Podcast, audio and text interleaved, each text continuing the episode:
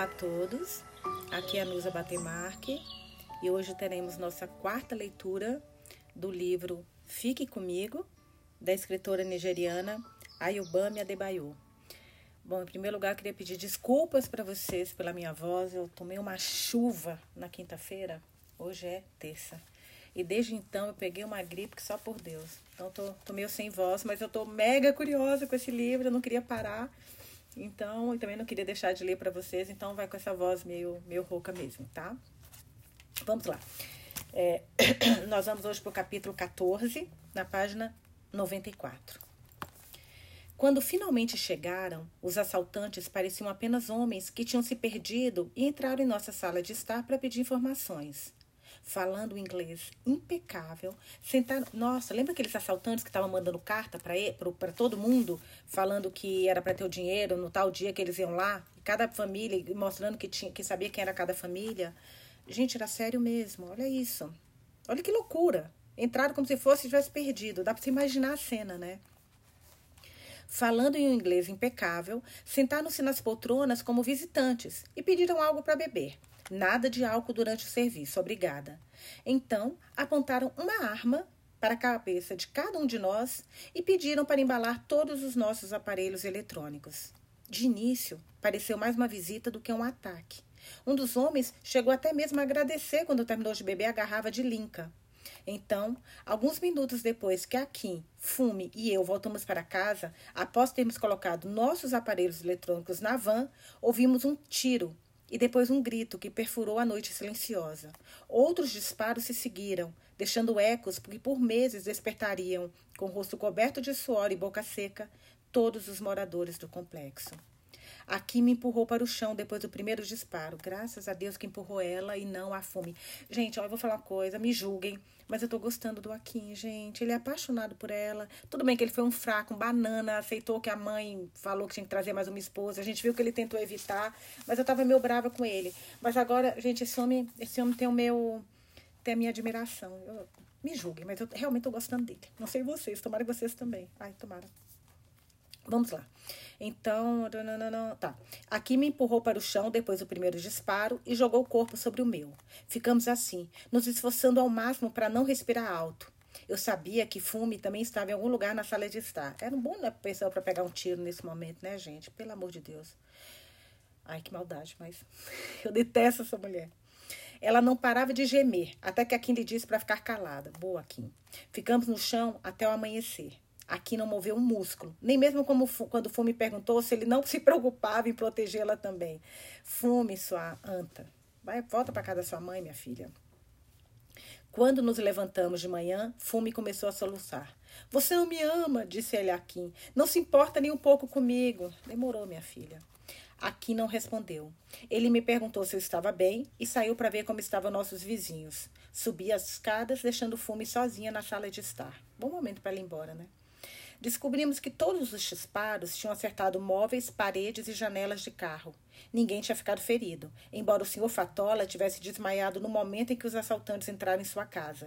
Ele recobrou os sentidos depois que os ladrões foram embora e sua esposa jogou um copo de água gelada em seu rosto. Ai, meu Deus.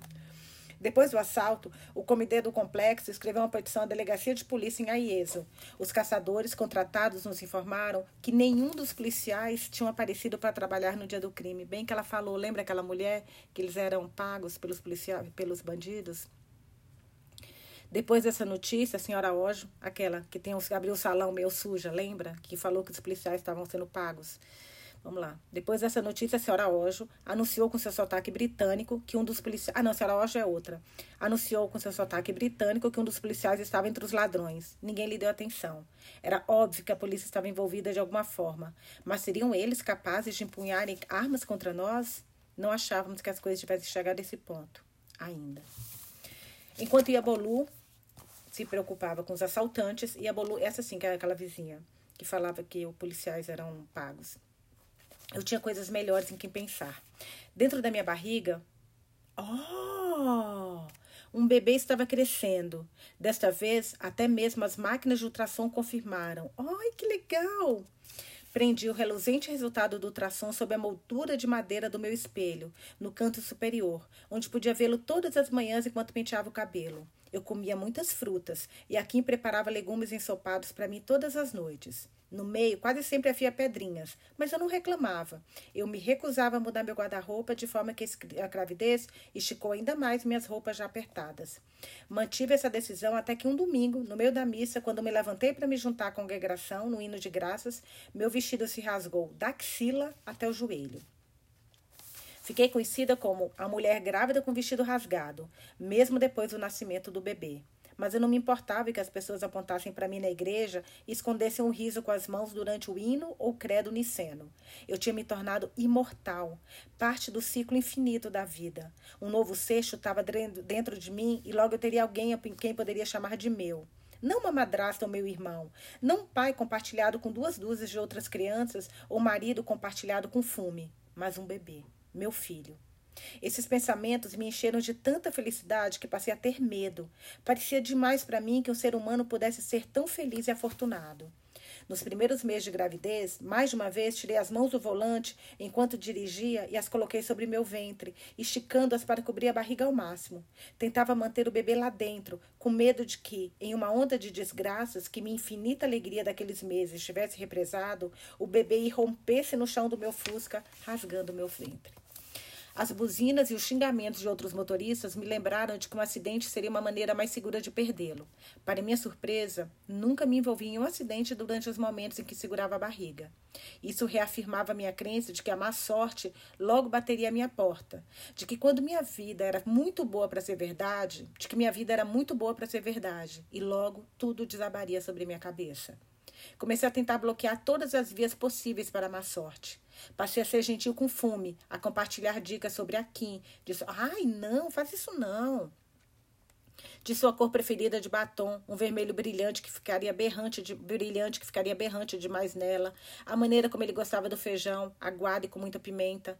Eu estava disposta a compartilhar. Um homem não é algo que, algo que você possa guardar apenas para si. Ele pode ter muitas esposas, mas uma criança tem apenas uma mãe verdadeira. Uma. Contrariando minhas piores fantasias, a gravidez foi tranquila. Os médicos ficavam satisfeitos toda vez que eu ia fazer exames. Ai, pera, calma, calma. Putz, ela, ela, ela teve uma relação com. Porque, gente, pera, deixa eu só ver se eu não tô louca aqui. Eu, na minha concepção, eu acho que o Akin que tem problema, tá? Minha ideia. Mas agora eu falei, não, eu tô aqui pensando, ele não tem problema porque ela tá grávida. Mas lembra que o irmão do Akin, que tem 500 mil filhos, ele tem um monte de filhos e ele ficou. eu, eu chamaria quase de estupro, né, gente? Porque a mulher não estava no seu normal. Ficou com ela. Será que é filha do, do Dotum lá, gente? Ai, meu Deus, será que eu tô louca? Bom, vamos ver aqui. Meu Deus, que agonia. No terceiro trimestre, minha ansiedade desapareceu e comecei a desfrutar daquele estado. Adorava as dores nas costas, me vangloriava do tamanho dos meus pés e me queixava incessantemente, incessantemente sobre quão difícil era encontrar uma posição para dormir. Foi a melhor época da minha vida. Final do capítulo 14. Capítulo 15, página 90, 97. Demos a bebê o nome de Olamide e mais 20 outros nomes. Ela era de um amarelo claro que se tornava rosa quando chorava, o que acontecia quase todo o tempo, exceto quando o mamilo era colocado em sua boca. As orelhas eram de um tom marrom igual ao dorso das mãos de Akin. Mumi nos assegurou de que Akin tinha sido assim também, e que logo, logo nossa linda menina passaria do amarelo suave para o tom de marrom de suas orelhas. A cerimônia de nome foi uma grande festa. Olamide nasceu em um sábado, o dia mais conveniente da semana. A cerimônia, sete dias depois, contou com a presença de centenas de pessoas, já que não interferiu em um dia de trabalho nem na missa de domingo. Minhas madraças chegaram na sexta-feira, ostentando sorrisos para mascarar a decepção que espreitava no canto dos seus olhos. Espiaram dentro do berço de Olamide como se esperasse encontrar um travesseiro envolto em um chale em vez de um bebê. Manifestaram-se efusivamente sobre quão felizes estavam e mencionaram o nome dos pastores e sacerdotes que tinham visitado, fazendo rezas para que eu engravidasse. Tudo bando de falsa. É, recebi suas mentiras. Muito bem, adoro ela, gente. Adoro essa mulher. Recebi suas mentiras com um sorriso apreensivo. Depois as coloquei para fora do meu quarto, eu faria a mesma coisa, antes que pudessem tocar em minha filha, mas faria a mesma coisa. Ainda ia abençoar, dar uma benção nessa menina para tirar tudo que é energia ruim. Dotum, hum, caramba, gente, vamos lá. Veio de Lagos com a esposa e os filhos. Eles chegaram um pouco antes da cerimônia, no momento em que o DJ estava sussurrando: testando, testando, um, dois, dois, a microfone. Eu estava no quarto, sentada em um balde cheio de uma mistura de água quente, alume e antisséptico, me perguntando por que todos os mestres da cerimônia diziam sempre aquelas palavras e nunca outras. Mumi estava guardando, montando guarda para certificar de que eu não me levantaria até que tivesse entrado vapor suficiente em minha vagina para enrijecer as paredes. Mumi cacarejou. Vai ver que em pouco tempo os dedos de Jaquim voltarão a tocá-la por baixo das roupas no escuro. Eu desejava que em pouco tempo, mais do que apenas os dedos do seu filho me tocassem.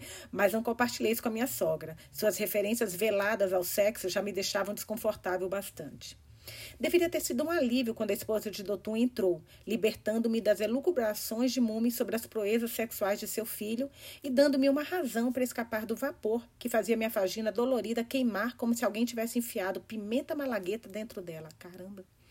Em vez disso, senti o calor aumentar ainda mais quando me levantei para abraçar minha cunhada chorosa. A Joque soluçou em meu ombro nu e eu segurei sua mão com medo de que ela se descontrolasse e jogasse água de alume na minha cabeça. Certamente ela sabia. E eu estava condenada à desgraça no dia mais feliz da minha vida.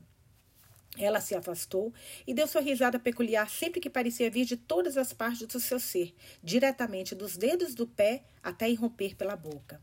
O Senhor é bom, nosso Deus é muito bom. Ela sorriu, seus olhos cheios de pura alegria e alívio, como fiz quando segurei minha filha nos braços pela primeira vez. Nas reuniões de família, a Joque nunca dissera nada sobre o fato de eu não ter um bebê, ela era uma mulher que quase nunca dizia nada, nem para mim, nem para ninguém. Fiquei surpresa e envergonhada com sua insólita demonstração de afeto. Abracei-a novamente para que ela não pudesse me olhar nos olhos. Mumi juntou-se àquele abraço breve. breve. Fui cercada por suas risadas e pelas, minha, pelas minhas. A Jo que emitia sons alegres que me perfuravam como um garfo. Olamide berrou durante toda a cerimônia de nomeação, e se não houvesse um microfone, ninguém teria ouvido o vigário recitar seus nomes. Voltei para o quarto com ela e a amamentei até que adormecesse. No andar de baixo, a festa continuou até as primeiras horas da manhã. Muito tempo depois que a banda tinha parado de tocar, a comida e a cerveja continuaram a circular até que a maioria dos convidados pegou no sono nas cadeiras de metal azul. Eu não me juntei à celebração, nem mesmo quando aqui bêbado começou a me cantar canções de amor e tentou me arrastar lá para baixo com ele. Eu não estava pronta para deixar minha filha com outra pessoa, nem mesmo com a minha sogra. Aliás, principalmente, né? Pensei em minha mãe. Se ela estivesse viva, eu poderia ter entregado a Lamide a ela e descido para dançar. Na manhã seguinte, a Lamide foi a primeira a acordar. Seus gritos me despertaram. Dei um banho nela e a amamentei. Ela logo adormeceu, ainda sugando meu peito. Esperei que sua boca soltasse meu mamilo antes de amarrá-la às minhas costas com um lenço. Então desci para procurar algo para comer. Quando meus pés pisaram no primeiro degrau, soltei um grito. Cambaleei escada abaixo, ainda gritando agarrado ao corrimão para não cair. Que? No, no, que? No fim do lance de escadas, Fume jazia sem vida. Que isso? Ela vestiu uma camisola cor-de-rosa que não se parecia com nada que eu já tivesse visto. Como assim, gente? Tinha apenas uma alça sobre o ombro esquerdo, enquanto o lado direito estava abaixado até o umbigo, deixando seu seio amarelo à mostra. Então era isso que bastava para arrancar um homem da cama de sua esposa, pensei, enquanto gritava por ajuda e erguia sua cabeça de uma pequena poça de sangue, um peito amarelo nu e uma camisola cor-de-rosa. Caraca, gente! O corpo de fume já estava frio. Nossa, essa me pegou de surpresa. Balancei a cabeça e gritei seu nome. Minha sogra desceu as escadas correndo, com o lenço amarrado às pressas sobre o peito. A Quinha Jo, que estava passos atrás, alguns passos atrás dela. O que aconteceu? gritou Mumi, mesmo se já estivesse ao meu lado. Fume? disse a Kim, olhando para sua esposa como se não a reconhecesse. Seu hálito fedia uma mistura de alho e álcool. Só faltava achar que foi essa mulher que, que, a, que foi a, a esposa que matou, gente, pelo amor de Deus. Mumi se ajoelhou ao meu lado, ergueu as mãos de fume e a observou cair pesadamente no chão. Ela tentou afastar um dedo por entre seus dentes cerrados, enquanto chamava, chamava o nome dela repetidas vezes. Ah, que desgraça! Agora estou em um mato sem cachorro, disse Mumi enquanto se levantava. Então ela jogou as mãos para o céu e começou a dançar, batendo em si mesma e arrastando os pés para a esquerda e para a direita, dobrando os joelhos e gritando de tempos em tempos. Contraí uma dívida que não posso pagar. Estou em apuros. Fume, o que vou dizer da sua mãe? Ah, e agora? Foi a Joque quem pensou em aferir o pulso e os batimentos cardíacos. Enquanto a Joque se curvava sobre Fume, eu me agarrei aqui, cravando minhas unhas em seu braço. Mume continuava a dar tapas na própria cara, mas parou quando a Joque olhou para nós. Ela se foi, disse a Joque baixinho. Ah, que provação! Fume! Ah, tem uma dívida, uma dívida eterna! gritou Mume e começou a dançar novamente. O que está acontecendo? Todos nós voltamos para a escada. Lá no alto estava Dotum, vestindo apenas uma cueca samba-canção. Fechei os olhos e desejei que Fume tivesse escolhido um dia melhor para morrer. Um dia que não tivesse nenhuma relação com o nascimento da minha Olamide e com seu batismo. Eu não deveria pensar assim, deveria estar triste. Mas em vez disso, estava aborrecida, sentindo-me até mesmo em segundo plano, mas não triste, nem um pouco. Trocamos o piso da sala de estar porque o sangue de fume não saía de jeito nenhum. Às vezes eu ficava no pé da escada onde a encontrara e olhava para o andar de cima, quase esperando vê-la descer, desfilando mais uma vez com aqueles saltos que usava até dentro de casa e que faziam seus passos soarem como, como os pregos martelados no concreto. Eu continuava esperando que ela aparecesse à nossa porta, com a mão estendida para que eu visse suas unhas feitas. Às vezes, enquanto eu ralava quiabo em uma tigela de água, sentia seus olhos em minha nuca, mas quando me virava, ela nunca estava lá. Era apenas a porta da cozinha batendo nas dobradiças. Ela não estava mais no quarto que compartilhara com meu marido. Até suas roupas tinham desaparecido do armário. Havia filas de cabelos vazios que sua irmã deixou quando ela foi andar à nossa casa buscar as coisas de fume. A irmã era uma cópia impressionante de fume, apenas alguns centímetros mais alta. Precisei olhar várias vezes para suas sapatilhas para me convencer de que não se tratava de fume com seus saltos. Ela não falou com ninguém enquanto recolhia da nossa casa os pertences da irmã morta. Fiquei aliviada quando ela foi embora. Eu estava esperando um drama, uma bofetada ou duas em meu rosto por ter vivido mais do que minha rival. Eu me perguntava se isso me tornava suspeita de ter provocado a morte súbita de Fume. Tive medo de que alguém sugerisse que eu a tinha empurrado a pobre garota escada abaixo, mas ninguém disse nada. Também achei que alguém fosse, fosse acusá-la. Todos concluíram que Fume, tonta e provavelmente bêbada após a festa, havia escorregado quando subia as escadas em algum momento, após, em algum momento da noite. Não fui ao funeral. Mume achou que a família dela ficaria com raiva ao me ver. Akin compareceu, e com exceção do mau humor naquela noite em que passou bebendo uma garrafa de cerveja atrás da outra, ele não pareceu lamentar nem um pouco a morte de Fume. Nada de olhar perdido no vazio, explosões de raiva contra os apresentadores no noticiário ou contra um banquinho fora do lugar, nem longas noites passadas fora de casa que terminavam com ele cambaleando e vomitando no corredor. Ele passava as noites cantando canções inventadas para o Alamide e lendo artigos de jornal em voz alta para ela. Com menos de três meses de idade, minha filha já sabia tudo sobre os trabalhos do Comitê de Revisão da Constituição e da Assembleia Constituinte. Era a coisa mais linda observar meu marido dizendo à minha filha coisas que ela ainda não era capaz de compreender. Era tão perfeito, tão surreal, que naqueles momentos eu queria pressionar, pressionar um botão que botasse a vida em pausa. Pouco a pouco, Fume se desvaneceu da minha mente, como um sonho ruim. Logo, as mãos de Aquim começaram a me apalpar nas primeiras horas da manhã.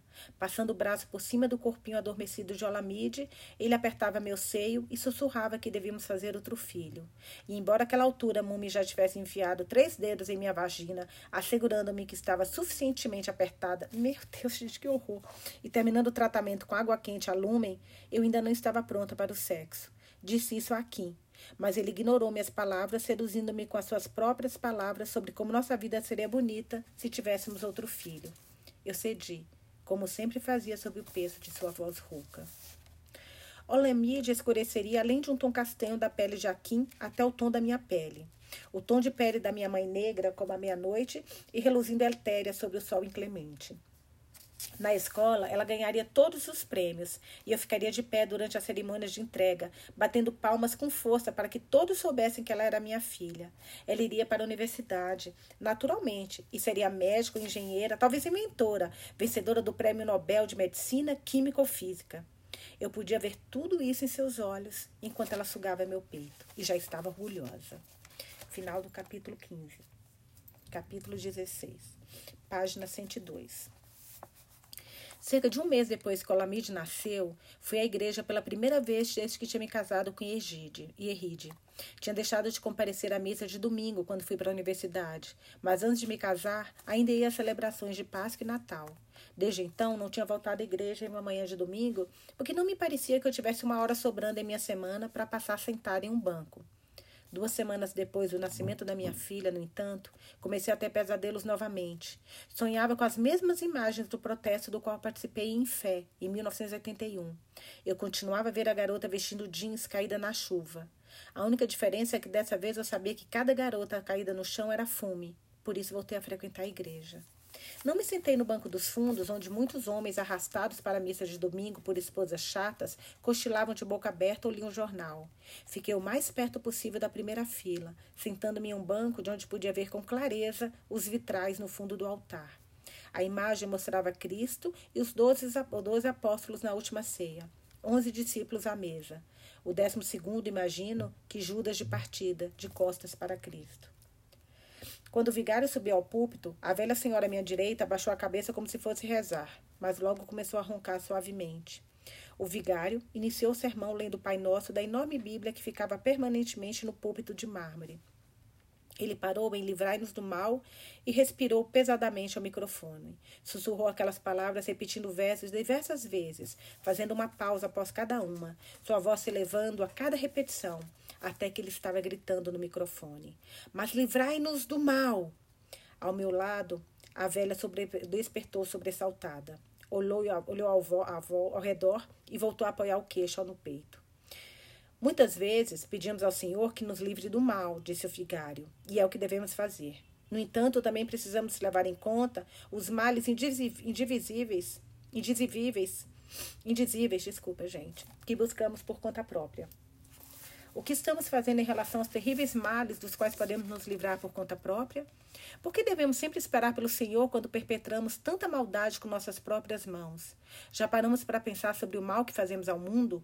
A lista é infinita, mas deixe-me lembrá-los: adultério, preguiça, inveja, ciúme, rancor, cólera, embriaguez, os olhos do vigário percorriam as fileiras enquanto ele falava. Nossos olhares se encontraram quando ele mencionou embriaguez, como se ele soubesse algo sobre mim, algo escondido, secreto. Seu olhar. Será que foi ele que matou a menina, gente?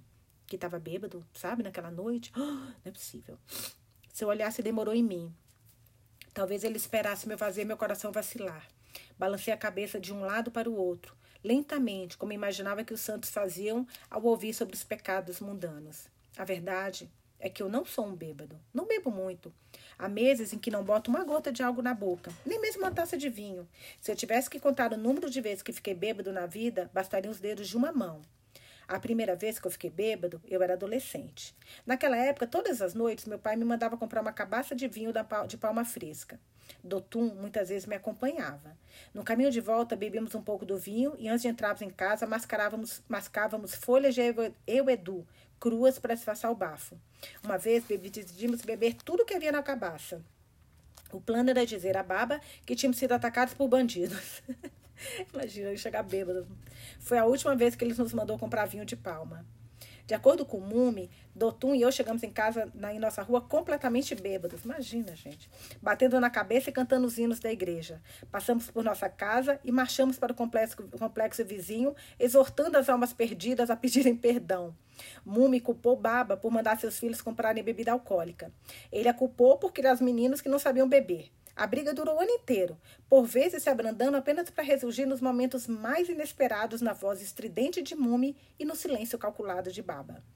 Mumi golpeou nossas nádegas com açoite todos os dias durante uma semana, e a cada golpe fazia-nos prometer que não tocaríamos em uma gota de álcool até morrermos. Ela me deu o dobro do número de açoites que Dotum levou, lembrando que esperava mais de mim porque eu era o primogênito, o início da sua força. Na semana seguinte, descobri a cerveja.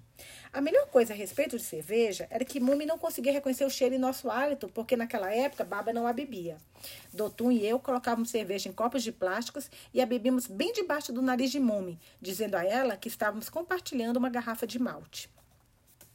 Quando o vigário continuou seu sermão naquele domingo, anotei em meu caderninho que precisava comprar uma caixa de cerveja para a próxima visita de Dotum.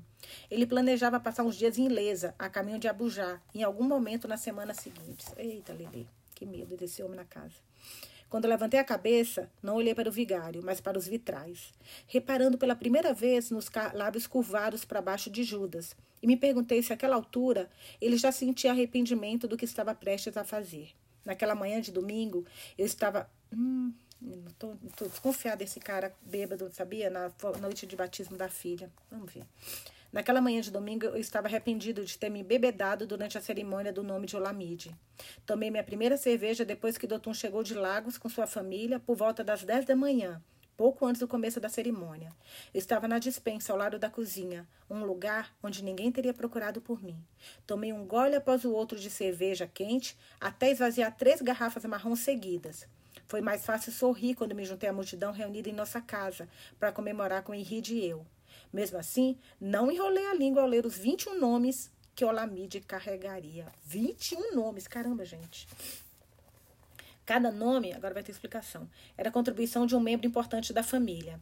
Até as madrasas de Eride contribuíam com nome, contribuíram com nomes. Olamide foi uma escolha de Eride, mas todos acharam que tinha sido minha, já que foi o primeiro nome que pronunciei. Mas não dei nenhum nome àquela criança. Nenhum. Hum, gente, será que ele sabe que é do irmão? Mas não, olha isso, mas não tem nenhum nome à criança? Aquela criança. Ai, ai, ai. Ai. A cerveja fez com que eu pronunciasse os nomes como se eu, pai, tivesse refletido profundamente sobre suas camadas de significado antes de concordar em incluí-los na lista manuscrita que estava lendo. Era muito mais fácil ser pai depois de três garrafas de cerveja. Será que ele sabe que ele não pode ter filho? A gente, eu tô cheia de teoria da conspiração aqui, pai. Deixa eu terminar de ler a leitura. Desculpa, desculpa, desculpa. É que eu penso e falo em voz alta, me perdoe. Deixa eu voltar aqui ali. Todos me parabenizavam. Me chamavam de Bababuro, Babicoco, Baba Bebê. Então, depois que os nomes foram pronunciados, Baba Lamide, colegas me davam tapinhas nas costas diziam que o próximo tinha que ser menino. Os amigos disseram que eu tinha permitido que Henrique começasse com mais fácil por ter tido uma menina. Agora era hora de um menino, ou melhor, meninos. Dois, três, quatro meninos, tanto quanto eu pudesse fazer nela de uma só vez. Então alguém se lembrou de Fune, de que agora eu tinha que fazer jornada dupla.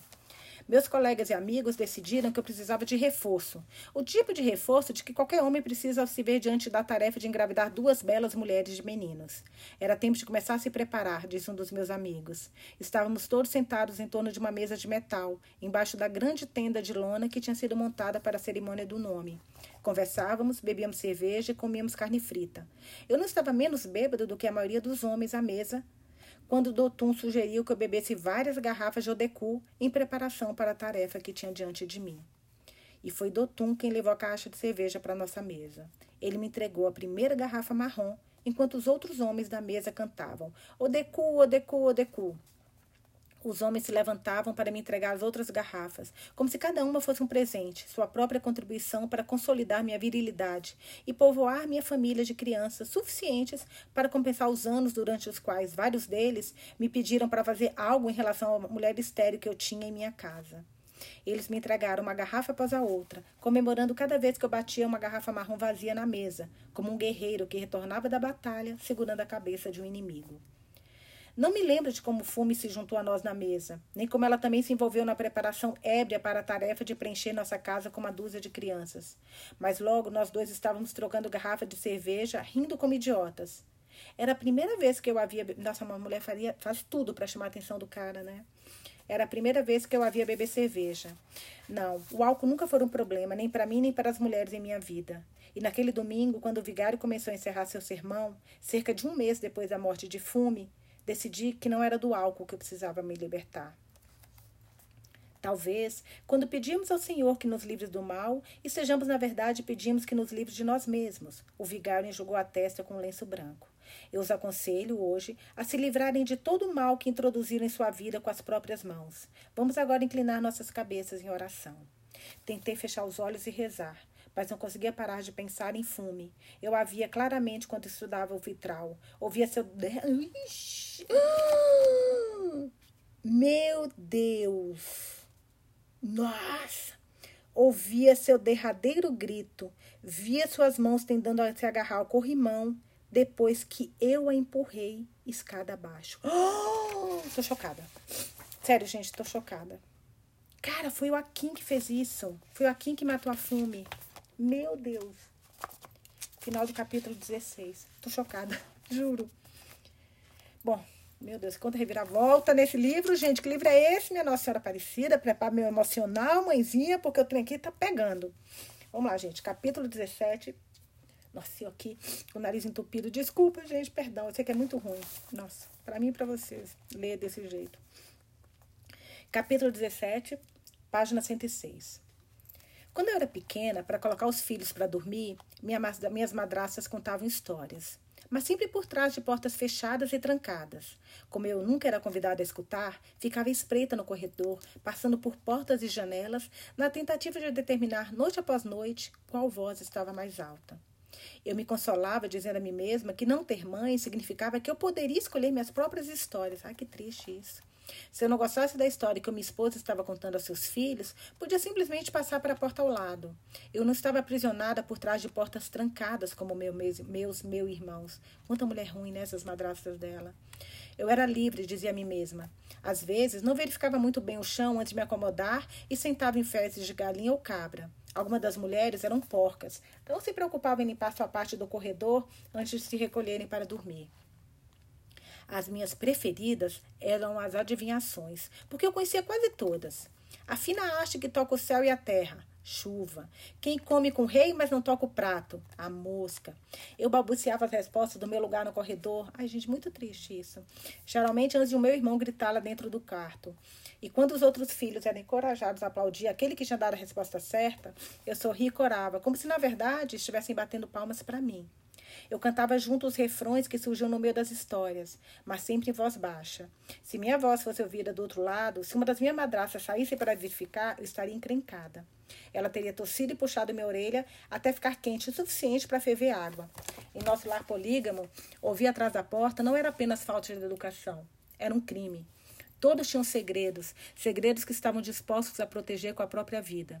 Aprendi a pisar leve, a detectar os passos de alguém se aproximando da porta durante as histórias. Aprendi a escutar e correr para o quarto sem fazer barulho. Minha história favorita era de pera, Olurumbi e da árvore Iroco. No início, tive dificuldade de acreditar na versão que minhas madrastas contavam.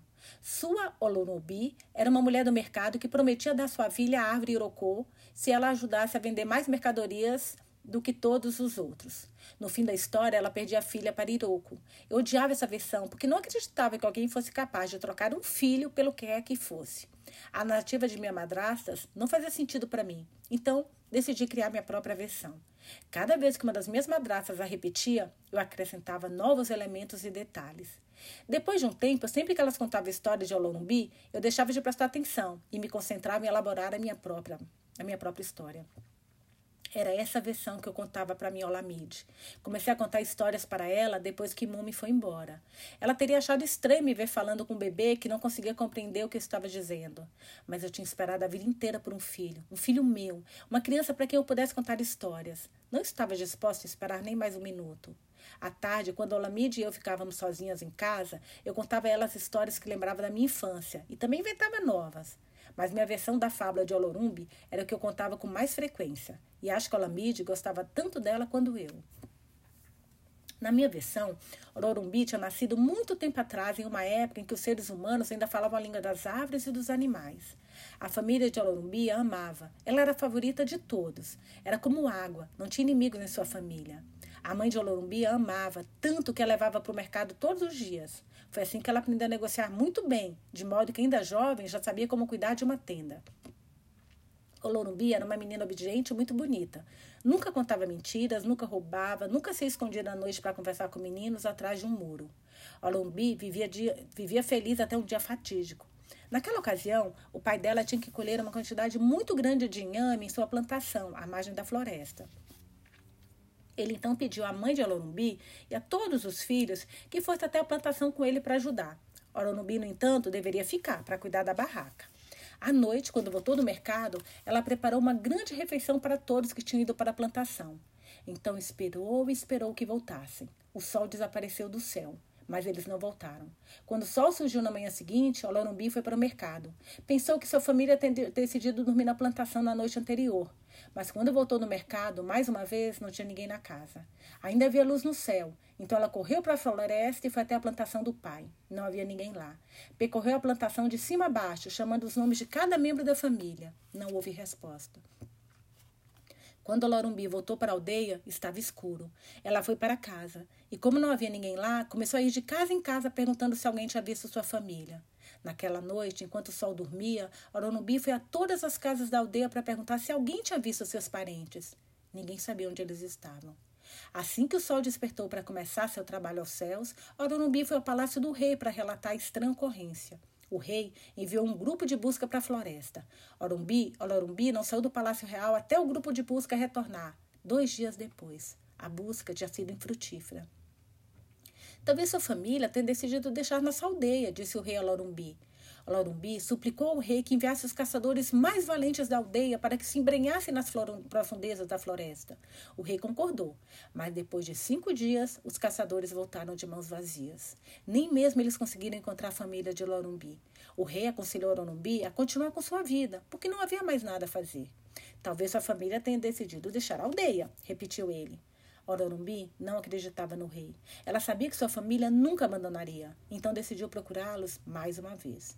Durante uma semana foi até a floresta todos os dias, adentrando suas profundezas e perguntando a todas as árvores se tinham visto seus parentes, mas as árvores se recusavam a lhe dar qualquer informação.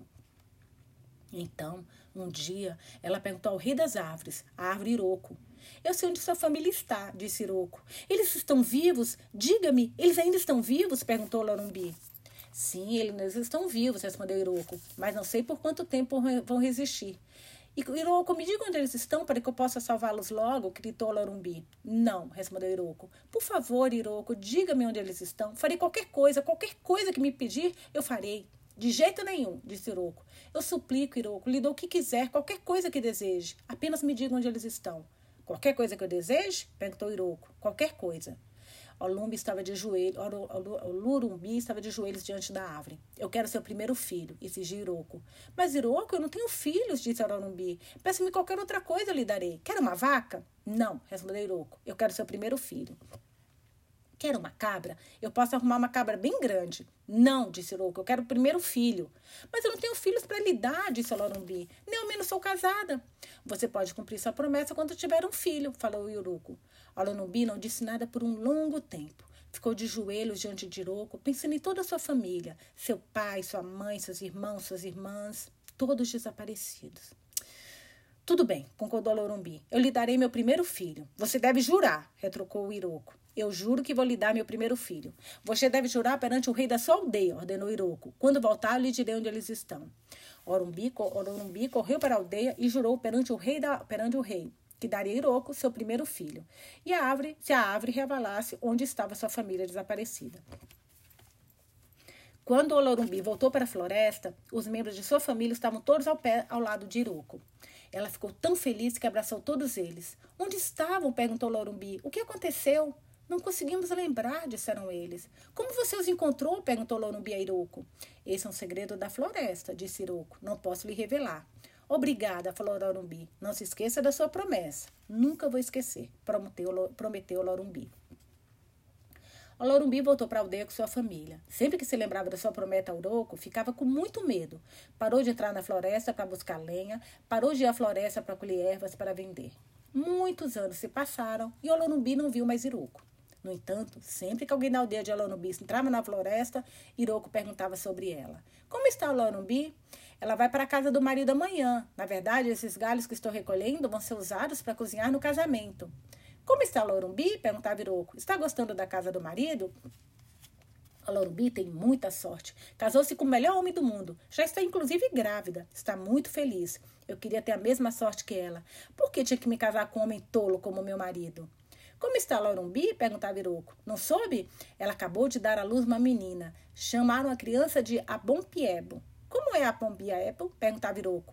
É a criança mais bonita da aldeia. Sua pele é muito clara e imaculada. Nunca vi nada parecido. Ninguém precisa perguntar se é filha de Lorumbi. É exatamente igual à mãe, da cabeça aos pés. Se minha filha fosse bonita como ela, que sorte eu teria.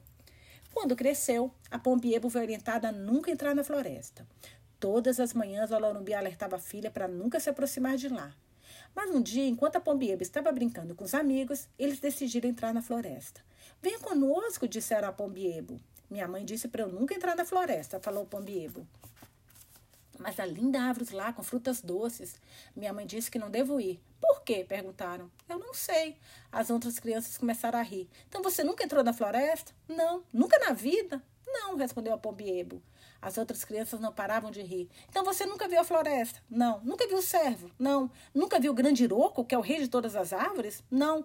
Então não viu nada, não sabe nada. Nunca viu nada na vida, disseram. Adeus. Falaram as outras crianças. Estamos indo para a floresta. Vamos procurar galhos e comer frutas doces. Vamos dizer ao Iroco, o rei das árvores. Eu vou, eu vou, concordou a Pombiebo. Deixe-me ir com vocês. Quero ver o rei das árvores. Eita, decisão errada. As crianças foram para a floresta e aquela foi a última vez que alguém viu a Pombiebo. As outras crianças voltaram para a aldeia com galhos. Nem sequer perceberam que a Pombiebo não estava com elas.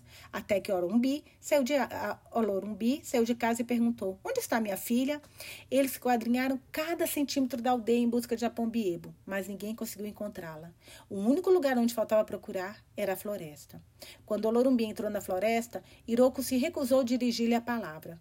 Olorumbi, Olorumbi suplicou e implorou, mas Iroko ficou calado. Olorumbi nunca mais viu sua filha, e desde então as árvores pararam de falar com seres humanos.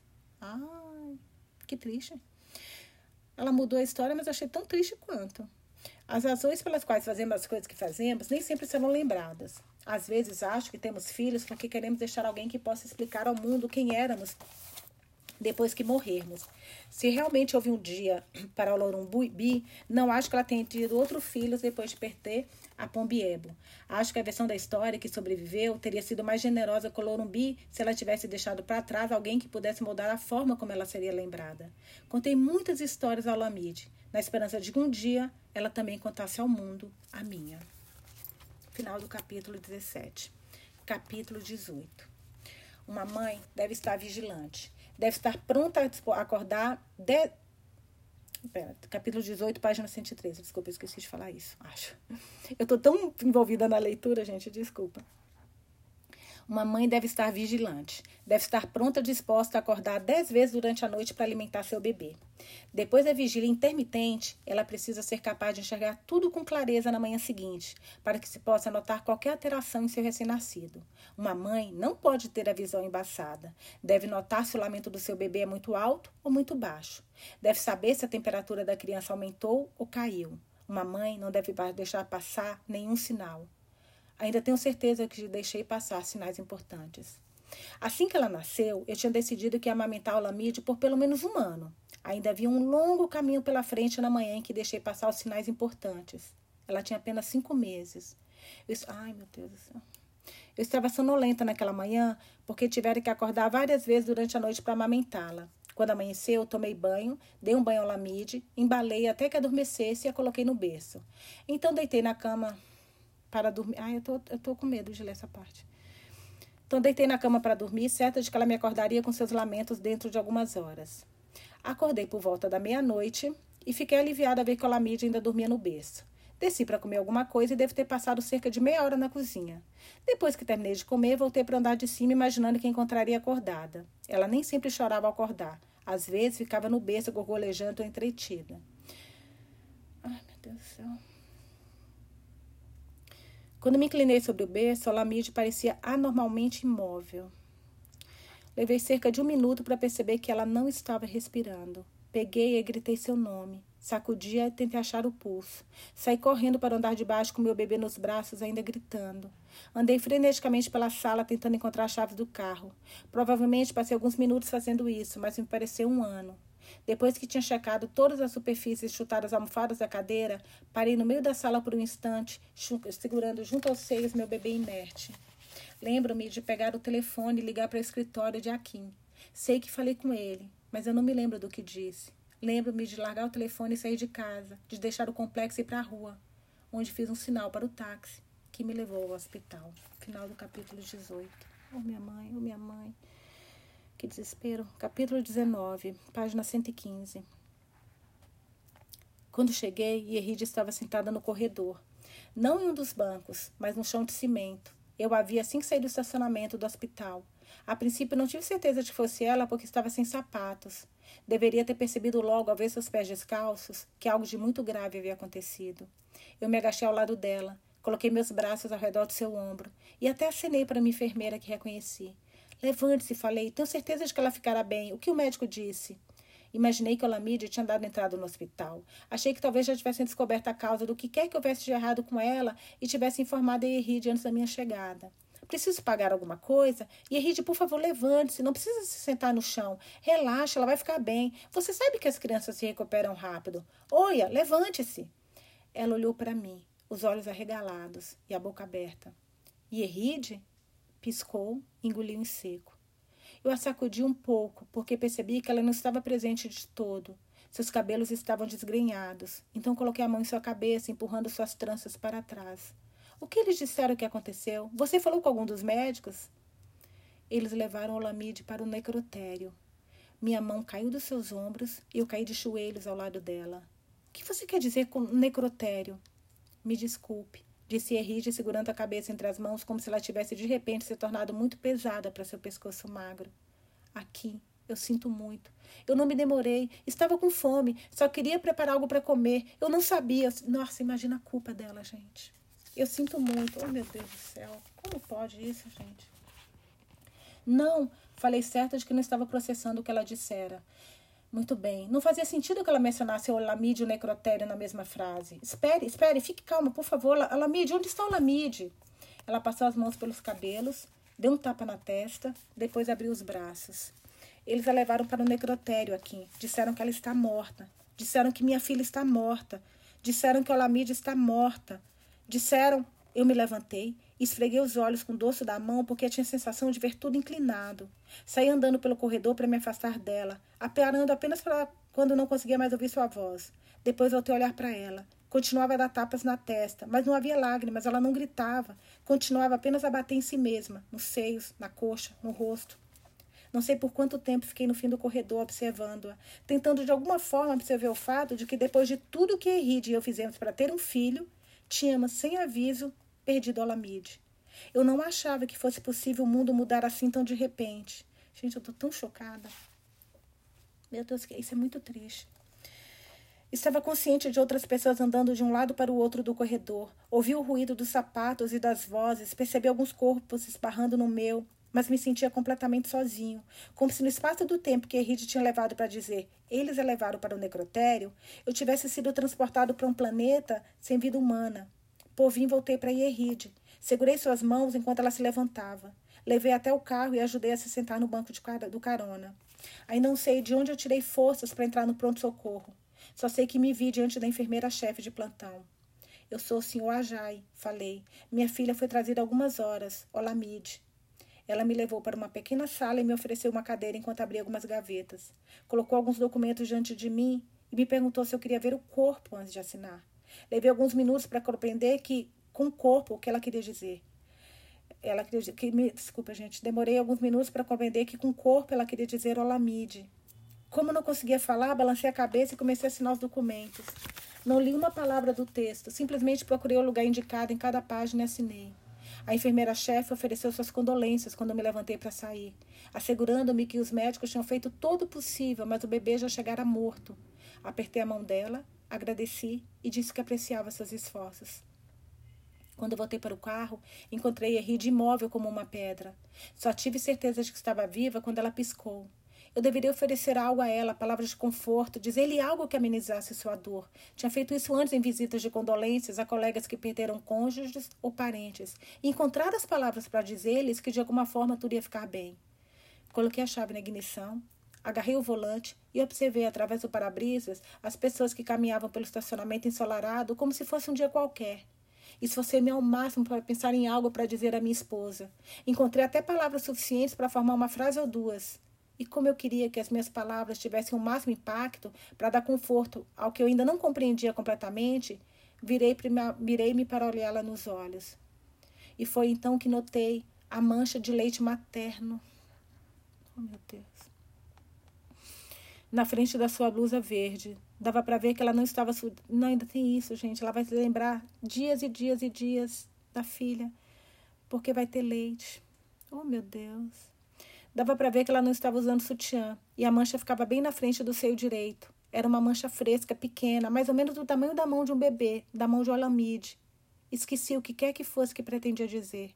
Enquanto observava a mancha de leite se espalhar, me dei conta de que o chão sob nossos pés tinha desaparecido. Estávamos suspensos no ar, e minhas palavras não iam impedir que caíssemos no abismo que se abrira debaixo de nós. Final capítulo 19. Nossa, gente, eu tô muito chocada. Muito chocada. Meu Deus. Primeiro que a Kim que matou a fome e agora perder o bebê. No primeiro capítulo, lembra aquele primeiro preâmbulo assim? A gente estava com, com ela morando em outro lugar, falando que ela viu umas, umas pessoas mortas e ela comparava com a Lamídia, que teria a idade dos, desses meninos. Então eu imaginava, sim, que ela ia perder a Lamídia em algum momento. Mas, nossa, foi de uma forma. Imagina a culpa dela, gente descendo, fazendo comida e a filha morta no berço. Uma mulher que queria tanto, tanto, tanto engravidar. Meu Deus. A gente acabou o capítulo 19 na página 117. Amanhã eu volto pro capítulo 20. Nossa, eu tô meio em choque aqui. Eu tô adorando esse livro, mas meu Deus do céu, que livro com, com muita emoção. Bom, é isso, gente. Beijos, vejo vocês amanhã.